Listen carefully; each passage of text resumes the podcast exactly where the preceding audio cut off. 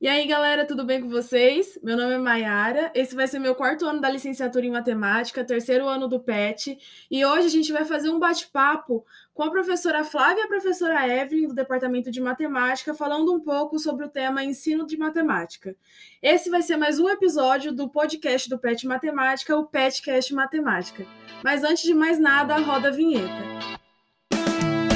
Seja bem-vindo ao PetCast Matemática, o podcast do Programa de Educação Tutorial de Matemática da Unesp de São José do Rio Preto.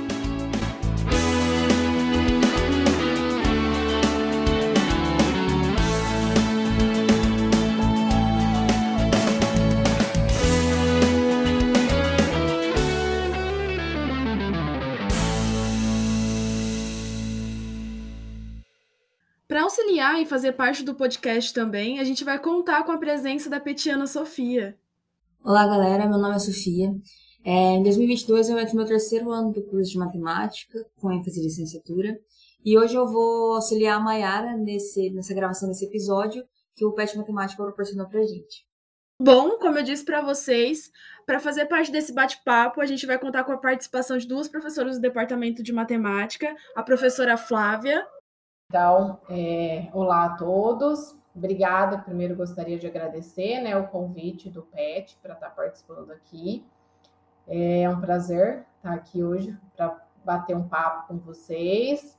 Como a Mayara já falou, né, meu nome é Flávia, sou docente do Departamento de Matemática.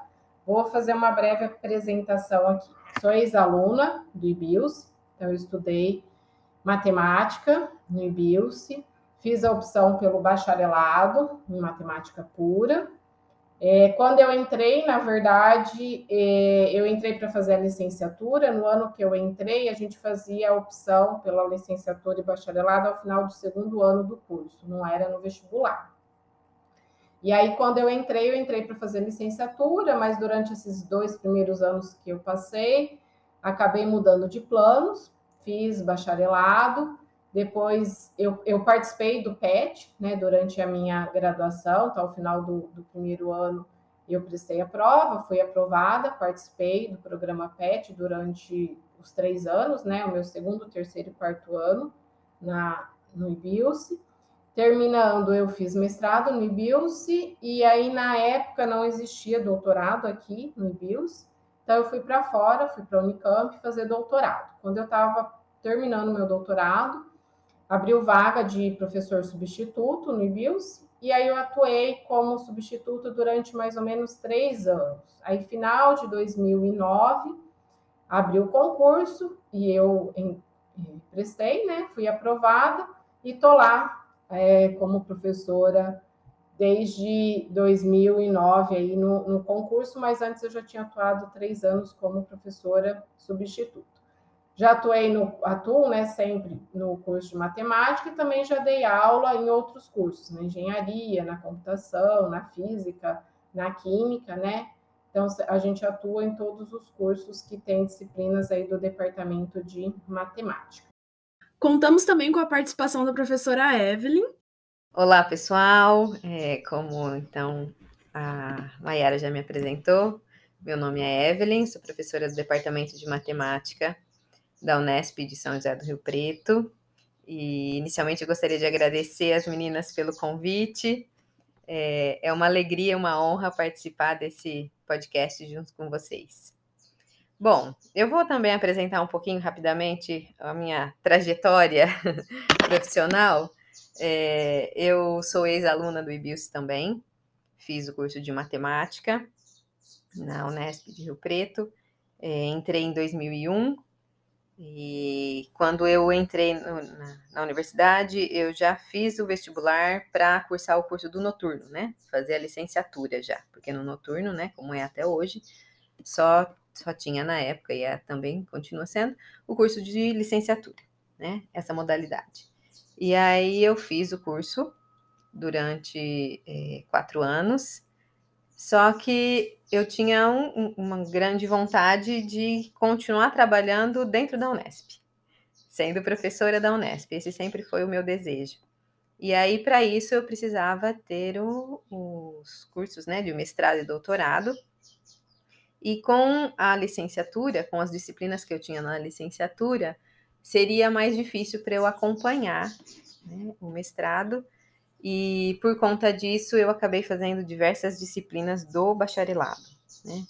Então, eu fazia disciplinas em outros horários que não eram é, da, do meu curso em si, e com isso eu complementei a, o meu, meu currículo, né, o histórico escolar, para conseguir, então, ser selecionada é, para fazer o curso de mestrado. Aí eu fiz o mestrado no, em Rio Preto também, e aí, para continuar os estudos, na época também não tinha doutorado em Rio Preto, então eu fui para São Carlos e fiz meu doutorado na UFSCar.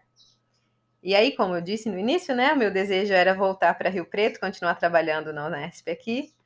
Então, quando eu terminei o doutorado em 2010, final de 2010, é, logo no início do ano seguinte, eu prestei concurso para professor substituto.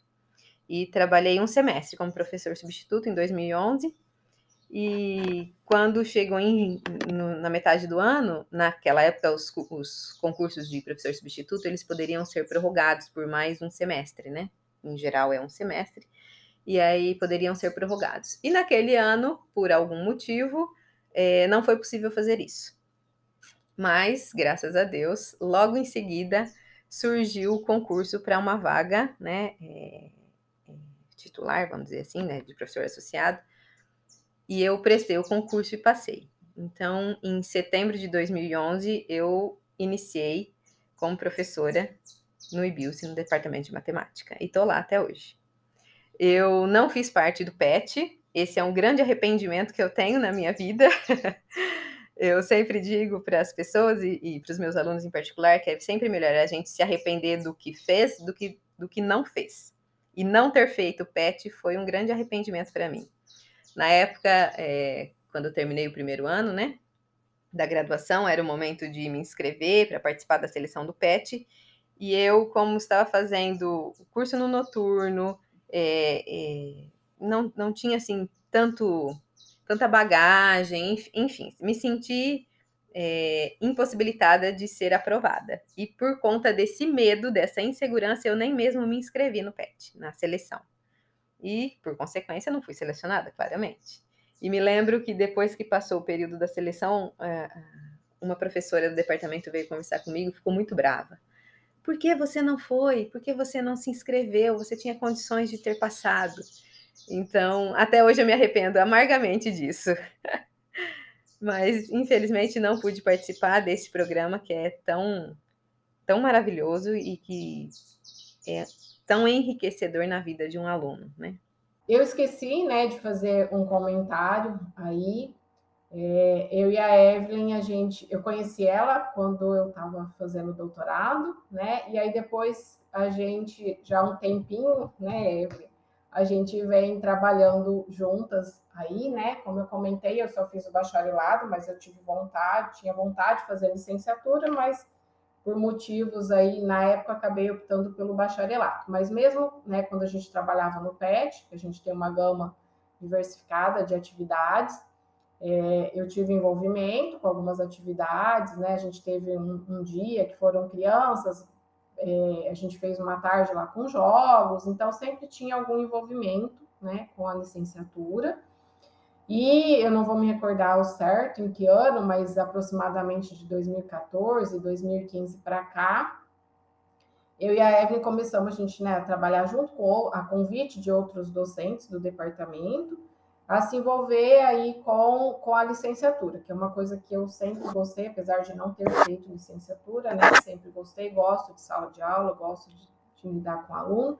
Então a gente tem trabalhado aí juntas, né, em, projetos de extensão, em projetos de ensino, então tem contato aí com professores, alunos, né, da, da rede pública, é, por meio dessas atividades, né, de atividades desses projetos que a gente tem desenvolvido. É, então, como a Flávia comentou, é, nós temos trabalhado, trabalhado em conjunto em alguns projetos, né?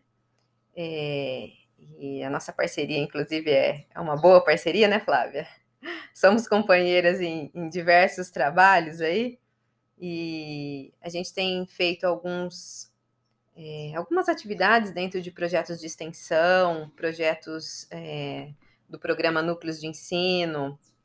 É, a gente também tem trabalhado como colaboradoras no, projeto PIBID que nós temos no Departamento de Matemática, que é coordenado por uma outra professora, a professora Rita. Então, estamos sempre envolvidas com atividades de ensino, né? Que são mais voltadas aos alunos da licenciatura. E assim como a Flávia, eu também sempre tive um, tanto que né, é, decidi fazer a licenciatura no, no, curso de graduação, eu sempre gostei muito de ensinar, né? Sempre foi um, um, um grande prazer, uma grande alegria conseguir passar para alguém um pouquinho daquilo que eu, do pouquinho que eu sei, conseguir transmitir isso para outra pessoa, sempre foi uma grande, sempre me, deu muita satisfação. Então, trabalhar com o ensino na faculdade, né? na, na universidade é muito prazeroso e a gente sempre tem, é, tem trabalhado em parceria, eu e a Flávia, claro, junto com outros professores, assim como ela disse, né? Foi por, por convite e influência de outros professores no departamento que nós nos inserimos nesses projetos. Bom, para iniciar esse bate-papo de ensino da matemática, eu queria comentar um pouco sobre essa formação docente, né? A gente sabe que tem diversas disciplinas, né? A graduação envolve diversas disciplinas que auxiliam bastante no processo de ensino e aprendizagem em sala de aula. Além dessa etapa de formação, no caso a graduação do professor, o quão importante vocês acreditam que seja a formação continuada? A gente acha que é muito importante, né, essa formação continuada, que o professor continue sempre estudando, né? Se a gente acha que terminou os quatro anos da, da faculdade, a gente vai parar de estudar, a gente está muito enganado, né? O professor nunca para de estudar. É, a gente vai continuar sempre estudando, né? Por mais tempo que a gente tenha de, de sala de aula, de experiência, a gente sempre tem que estar tá estudando, buscando novas maneiras de ensinar, novas metodologias, recursos diferenciados, né? Porque é, a gente está evoluindo, né? Cada tempo a gente vai vendo a necessidade, né? De estar tá aprendendo novas maneiras, novas metodologias, novos recursos. A gente viu, né? Durante esse período aí de 2020, 2021, com a pandemia, né? Que a gente teve que em pouco tempo se é, aprender como ensinar à distância, né? Então teve que se virar de, do dia para a noite, aprender aí novas maneiras de como a gente ensinar, né? Então acho que a pandemia veio ainda mais para enfatizar o quão importante a gente sempre estar tá estudando aí. É, a gente trabalha com formação continuada de professores, né? Eu e a Evelyn, como a gente já mencionou. É, em algumas das atividades né, de projetos de extensão e de ensino, que a gente tem alguns é, coordenado, alguns como colaboradora, que a gente desenvolve aqui no IBILSE. E pelos relatos, né, o contato que a gente tem com os professores que participam desse projeto, eles dizem o quanto é importante essa formação, que é uma forma deles estarem aprendendo, se atualizando, porque o aluno, como eu já mencionei, né, o aluno de hoje em dia, né, é, ele está mudando, a gente está numa outra geração, né, então a gente precisa estar em outra geração de aluno e a gente precisa de uma outra geração de professor, que esteja sempre aprendendo aí novas formas de, de alcançar esse aluno, bem como também o uso né, de, de recursos, como a gente utilizar, ou aprender novos, ou aprender se a gente não usa, né, como que a gente usa é, como aliados aí no ensino. A gente tem também, né, o Profimat, que é o mestrado profissional em matemática, e aí a gente também tem contato, são professores que atuam, né, no ensino fundamental e médio, é, eu e a Evelyn temos atuado aí no Profimat desde quando ele se iniciou, tanto como professora de disciplinas, como orientando alunos, né, as dissertações deles.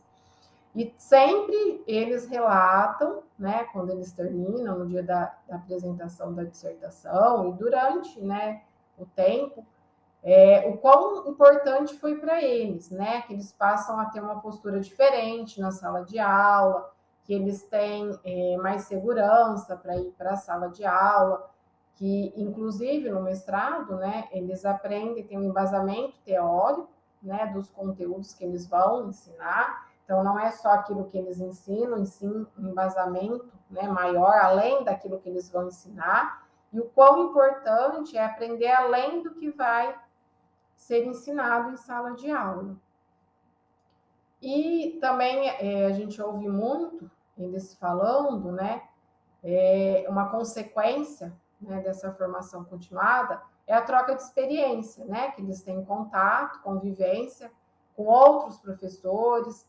Então, tem momentos em que eles podem estar tá trocando experiência mesmo, né, de como que eles conduzem determinado assunto que, em geral, eh, os alunos têm dificuldade e como que eles têm feito com as turmas dele, né? Então, é um momento aí de uma troca de experiência que agrega também, né, por meio dessas formações continuadas.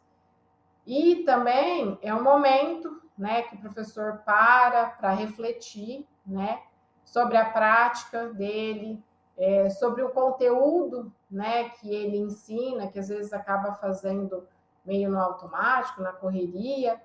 Então, é um momento em que ele vai refletir um pouco, né, da, na prática dele, bem como também do do conteúdo que ele ensina, né? Entender um pouco mais aprofundado sobre o conteúdo e como ele levar isso para a sala de aula. Inclusive, é, comentando do Prof. Mate, ah, eu tenho muito interesse, assim, eu pensei numa pós é, na área mesmo de matemática em si, mas eu não me encontro, não me encontro e eu queria muito algo ligado ao ensino mesmo, em sala de aula, e eu acho que o Prof. Mate pode ajudar muito nisso. Ah, pode sim, viu, Mayara? Os alunos, né, é, vários alunos que fazem o que a gente falou, é relato mesmo que a gente tem dos, do, dos alunos, sabe? Tem, tem vários ex-alunos aí, é só ser. Só que a gente não tem todo ano, tá? Aqui no IBIOS. É ano sim, ano não. Esse ano acho que é ano. Não, acho que é isso, né? Mas é, é uma opção, sim tá? Ela, não é muito assim para a área de educação, então tem embasamento teórico e tem essa parte aí voltada para o ensino. Nossa, legal. Eu lembro que uma vez na, na aula no primeiro ano, a Michelle, eu acho que comentou um pouco, falando sobre, acho que algumas questões de geometria que tinha, que acho que os professores acabavam é, resolvendo no Prof. Mate, alguma coisa assim, se eu não estou enganada. É, é que o Profmat, ele é um programa nacional, né? Então, tem diversas universidades no Brasil todo. Então, na Unesp, inclusive, a gente tem, não só em Rio Preto, mas tem em outros campos também.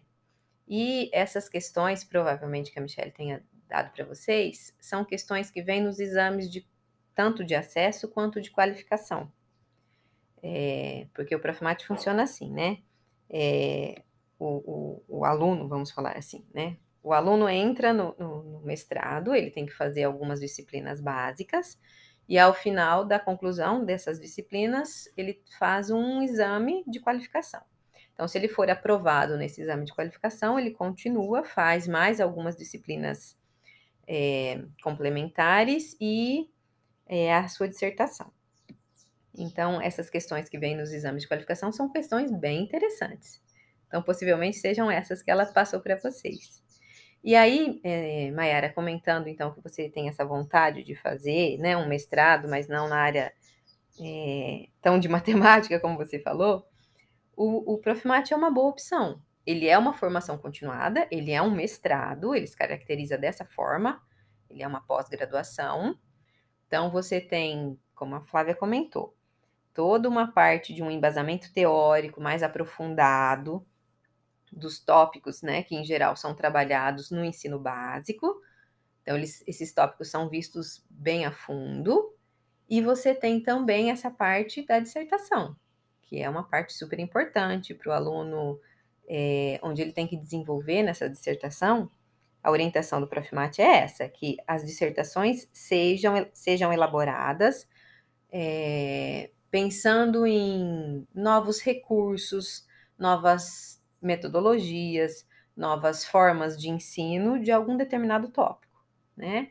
Então, além de todo o trabalho que você tem é, técnico, vamos assim dizer, que é, é, produzir uma dissertação, né? Que é um trabalho, a meu ver, muito importante para um aluno escrever a respeito de um assunto é algo é difícil, mas é muito importante, é muito enriquecedor para um aluno, né? Então, além dessa parte técnica, vamos dizer assim, você tem a parte é, de você desenvolver um, um, uma maneira nova de ensinar determinado tópico, né, de uma forma diferenciada, interessante, é, e você tem a possibilidade de aplicar isso na sala de aula. Porque a grande maioria dos nossos alunos do Profimate são professores, atuantes, eles estão em sala de aula. Então, muitas das vezes, eles, é, com seus próprios alunos, eles aplicam aquela atividade que eles pensaram, é, e aí, na sua dissertação, eles fazem um, um, um relato, uma análise de como foi ah, aquilo que foi pensado, elaborado e aplicado. Então, para você que tem esse desejo de continuar os estudos e gosta da área de ensino, o Profimate é uma boa opção. Nossa, muito interessante. É, eu não lembro se ela chegou a passar, a professora, né? Passar literalmente os exercícios, mas eu lembro que ela comentou é, sobre essas questões mesmo. Eu até entrei no site do Profimate para ver, né? E aí falava mesmo que tem todo o Brasil. Eu até fiquei com dúvida se era parte EAD e parte presencial, porque eles até colocam a organização das disciplinas que tem que estudar. Mas, ah, é muito legal, eu tenho interesse mesmo por isso. E foi até uma pergunta meio assim, né, para tirar dúvida também. Mas é legal você perguntar. O Profimate, ele é todo presencial.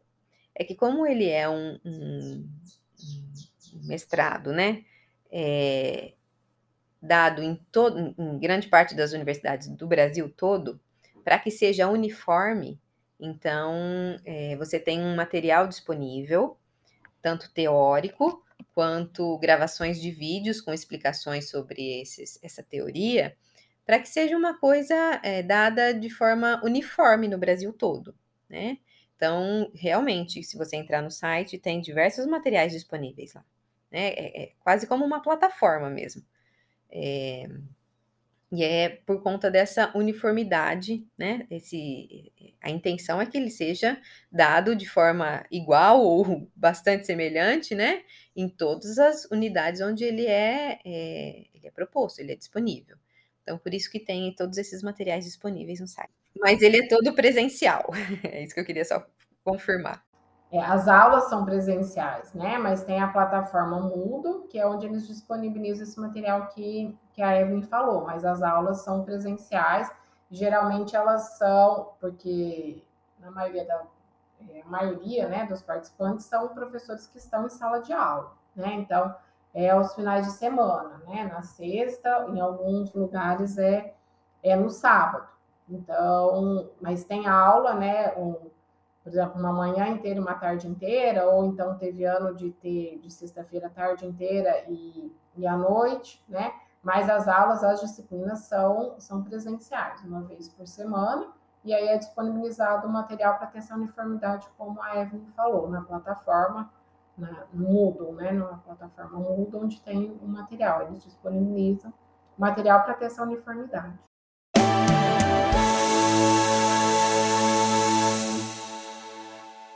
É, continuando com as perguntas, professoras, quais são as principais dificuldades que vocês sentem ao ensinar matemática? E vocês pensam, pensam que essas dificuldades elas se repercutem nas outras áreas? Se sim, como? Bom, é, as principais dificuldades que a gente tem e que a gente percebe, né, quando a gente está na sala de aula, é a dificuldade em compreender onde é que está a dificuldade do nosso aluno, né? Então, muitas vezes o aluno tem uma dúvida, ele tem uma dificuldade é, com aquele assunto que está sendo passado, mas ele, é, por vezes, não consegue se expressar de maneira clara é, para que a gente, como professor, consiga entender onde é que de fato está a dúvida dele e, e, e sanar essa dúvida, né?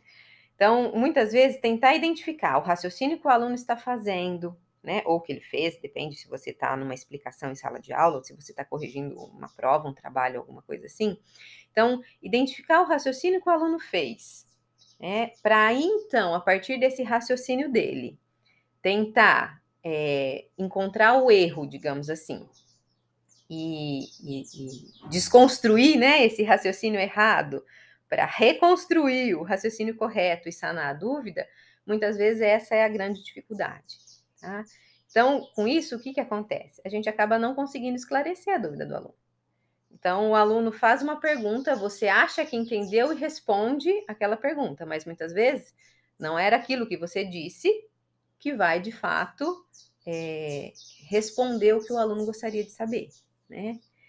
E, e essa dúvida que acaba ficando para o aluno, é, o repercutir em outras áreas, isso pode acontecer sim.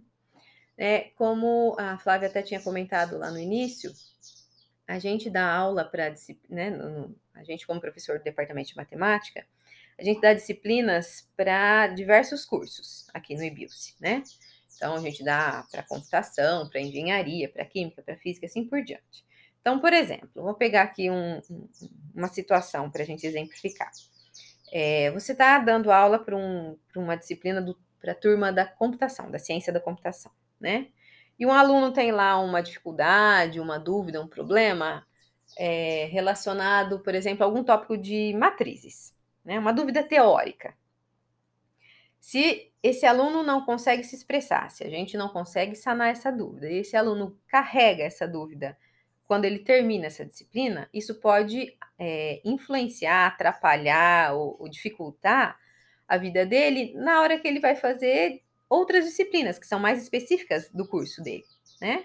Então, de repente, ele pode fazer um cálculo errado numa disciplina, ou então é, ele não consegue é, evoluir né, na disciplina específica lá da computação por conta dessa falha na teoria. Então, dessa forma, é, eu enxergo que há sim uma repercussão, né? Se essa dificuldade persistir é, em outras áreas, né? E a repercussão do ensino de matemática em outras áreas, é, ela se dá também não só nessa questão de você ter uma dúvida numa teoria, né, e for usar ou aplicar essa teoria em algo é, específico. É, esse, essa essa repercussão, ela também acontece quando você tem uma, um problema, vamos assim dizer, né, no desenvolvimento do raciocínio, né? Porque a matemática, o ensino de matemática por si só, ele não é somente para é, o, o conhecimento dos temas e dos assuntos da disciplina. Ele também é muito importante para o desenvolvimento do raciocínio lógico, do pensamento abstrato, né? Então, muitas vezes, quando você tem um, um, uma dúvida, um problema nessa, nesse ensino, né? Isso pode acarretar também uma falha, vamos assim dizer, no, no desenvolvimento desse esse pensamento abstrato, né? E outra coisa que eu acho super importante da matemática que repercute na vida da gente, é, que eu como professora, né, meus alunos sabem e me conhecem, que eu sou bastante chata com isso e exigente muitas vezes, é você saber se expressar. Você sempre tem que conseguir se expressar de forma clara, objetiva e precisa. E isso repercute em outras áreas, né? Não é somente na matemática. Quando você aprende a fazer isso, se expressar de uma maneira que o outro te entenda claramente, que, que não fique dúvidas, isso facilita a sua vida em, em, em todos os ramos, né? Então, eu acredito que sim, existe uma repercussão do ensino da matemática em outras áreas, e da dificuldade do ensino também repercute em outras áreas.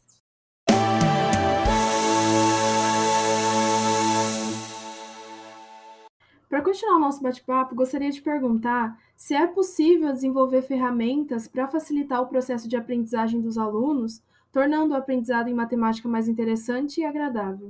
A gente acredita, né, e das experiências que a gente tem, que o uso de recursos didáticos para facilitar o processo de aprendizado dos alunos é algo muito acertado e proveitoso. Por exemplo, uso de jogos, materiais concretos, tecnologias da informação, softwares, aplicativos, realidade aumentada, todos esses recursos, né, é, tornam o aprendizado mais interessante, atrativo e agradável. Com o uso desses recursos, a gente observa, né, que em geral há um maior envolvimento dos alunos, eles se mostram mais interessados nas aulas, mais participativos, perguntam, questionam, né, é, aprendem com, é, com a experiência, com a observação. A gente teve, vou contar aqui um pouquinho, né, de experiência que a gente teve com o uso de jogos no ensino durante um campeonato escolar de jogos de tabuleiro que a gente realizou uns, alguns anos atrás, em 2019 foi a última vez, mas acho que foi 2018 an anteriormente, 17 e 16. Acho que foram esses quatro anos que a gente realizou esse campeonato.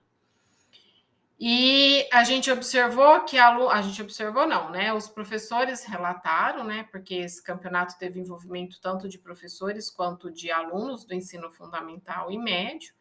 E os professores relataram, muitos deles relataram que os alunos que não participavam tanto das aulas é, não é e que não eram os melhores alunos da turma, né? Que se, é, que se destacavam lá na sala de aula foram os que foram vencedores no campeonato e que se destacaram no campeonato.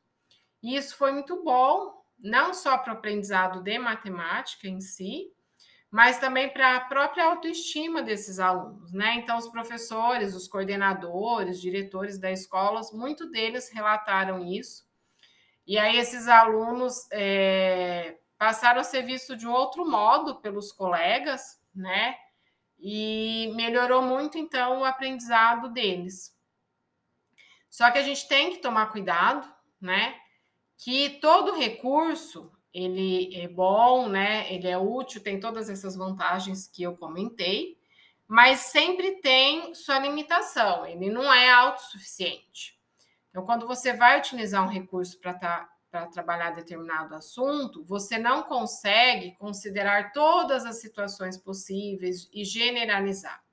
Então, esse recurso pode ajudar o aluno a enxergar um padrão, a fazer uma conjectura e a partir daí, o professor consegue explicar, ensinar e formalizar o conceito. Mas qualquer material tem uma limitação, né? Ele é bom, é útil, facilita o aprendizado, tem muitas vantagens, mas sempre tem uma limitação.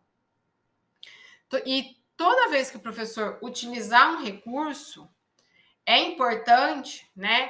Então, por exemplo, quando ele está num jogo, não é jogar o jogo por jogar, né? Sem um propósito, sem um objetivo é importante que o aluno faça o registro daquilo que ele está observando com o uso daquele recurso.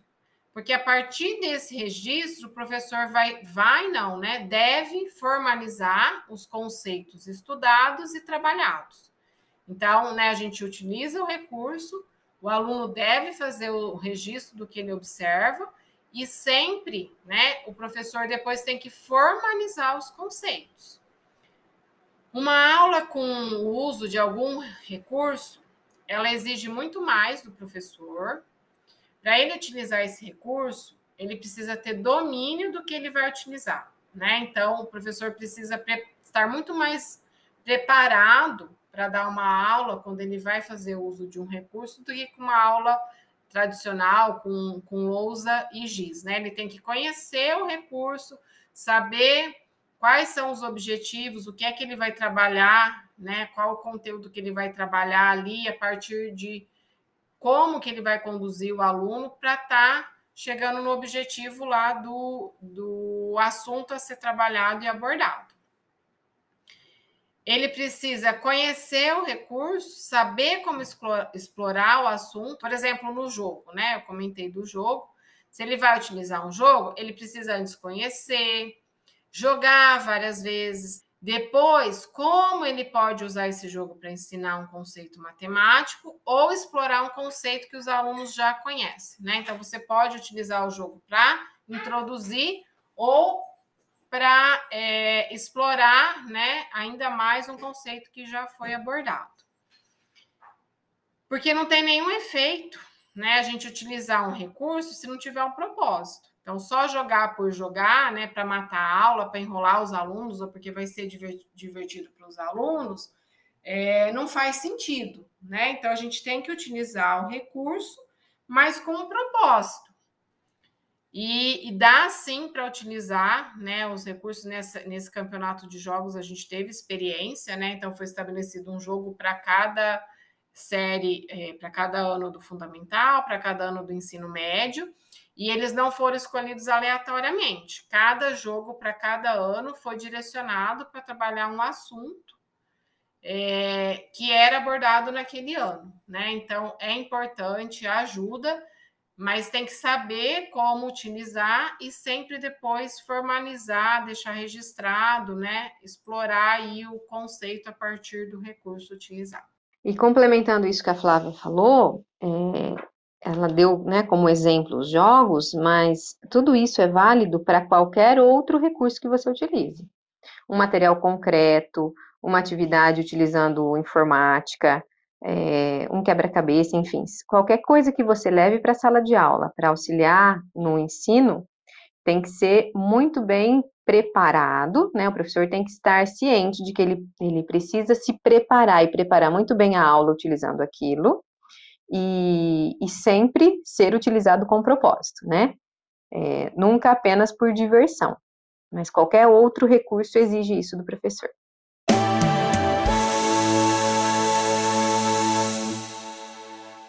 E para encerrar aqui as perguntas, é, professoras, o que vocês acham do método de resoluções de problemas como estratégia de ensino?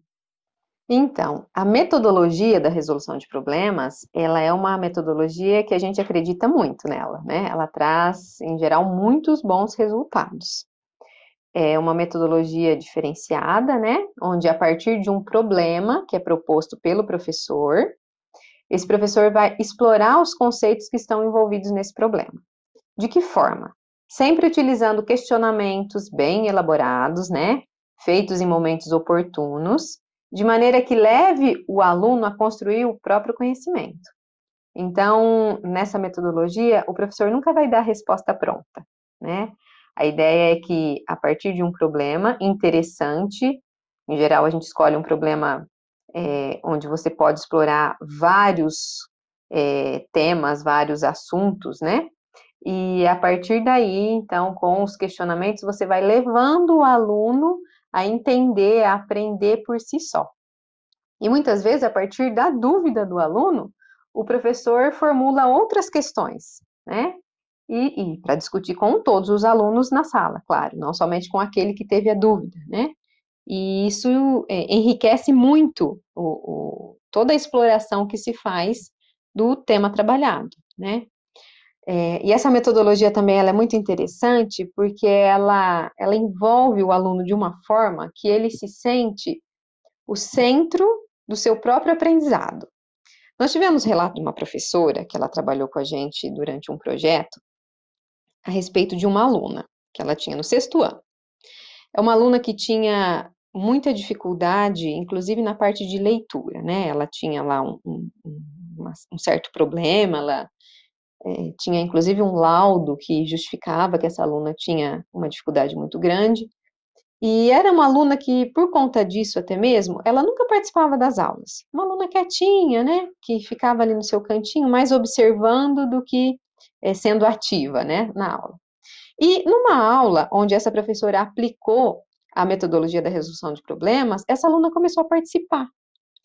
Então, o que, que a gente acha? A gente acredita que a forma de condução da aula, através dos questionamentos, através de, de você colocar o aluno no centro da aula em si, né, do que está sendo discutido, isso ajudou na mudança de postura dessa aluna. E a professora relata que depois dessa aula, a aluna passou a participar mais das aulas, né? Porque antes ela era sempre tão quietinha, e a partir dessa aula em específico, parece que isso despertou nela que ela tinha sim capacidade, como qualquer outro aluno, de estar presente na aula, de estar ativa, de estar participando, né? Então, o que, que a gente acredita, né? Que essa mudança de postura da aula se deve a partir, né, depois de uma aula diferenciada que ela assistiu.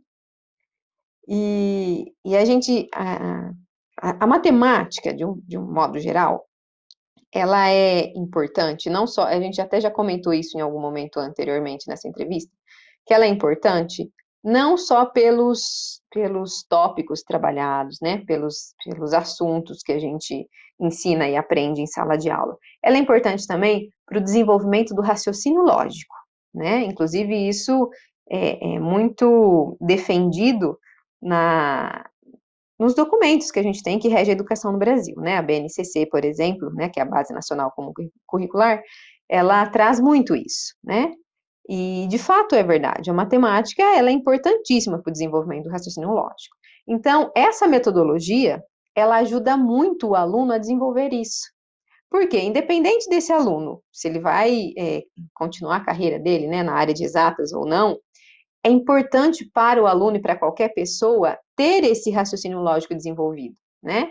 Então, é, explorar o, o, máximo que a gente consegue da matemática em sala de aula é, é sempre muito rico e proveitoso, claro, e essa metodologia, ela proporciona isso, né?